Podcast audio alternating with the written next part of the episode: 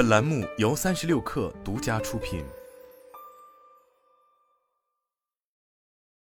本文来自界面新闻。此前在教育业务上有多番变动的字节跳动，再次利用 AI 瞄准了该领域。近日，字节跳动上线和马爱学 APP，该产品瞄准小初高学生，主要功能为拍照答题、提供作业、口算、作文批改以及语文作文、英语作文、文学素养等服务。这是该公司针对大语言模型在教育领域的应用所进行的探索。例如问答功能，便通过 AI 机器人言言提供各类问答服务。根据官网介绍。该产品希望利用大模型技术帮学生自适应学习，提升学习效率，制定科学合适的学习方案，同时帮助老师开展教学。二零二二年二月，河马爱学智能学习系统已进入安徽省阜南亲情高级中学。这并非字节跳动在教育拍搜业务上的首个案例。二零二一年三月，这家大型互联网公司曾上线拍照搜题类应用闪电搜题，但目前已无法在应用市场搜到该 APP。二零二二年一月，字节跳动一款主打海外市场的应用购买。一度冲进美国榜前十。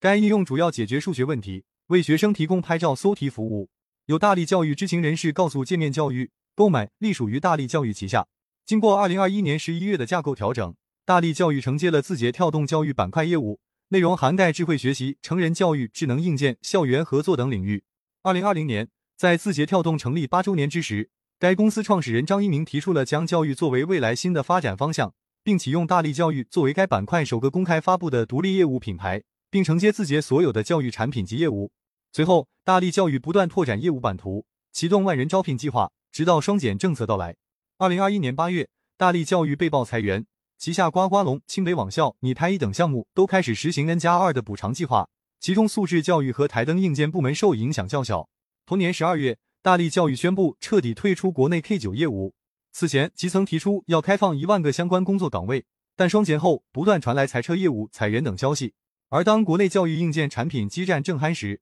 大力智能旗舰店仅有大力台灯一款产品。两个月后，大力教育的四大在线教育业务 g o d k i t 你拍一清北小班和汤圆英语都在其官网发布了停运公告。也是从这时开始，大力教育开始调整发展路线，转向智能学习、教师培训和海外业务。旗下产品涵盖中小学教育协作平台极客大数据、AI 学智能教育平台 AI 学、雪浪、开言英语，以及教师服务平台谈水源。尽管字节跳动以资讯平台今日头条和短视频平台抖音闻名，但张一鸣也像马云一样对教育格外重视，并多有投入。二零二零年九月，这位来自福建的字节跳动创始人曾为母校龙岩永定一中捐款一千万元，用于建设科技艺术馆和教学楼。据福建省龙岩市教育局消息，二零二一年六月。张一鸣卸任字节跳动 CEO 一个月后，向家乡福建省龙岩市捐赠五亿元，成立方梅教育发展基金。二零二三年五月，他再次追加捐赠两亿元，使得该项基金总规模达到七亿元。基金名“方梅”两字分别取自张一鸣奶奶和外婆的名字。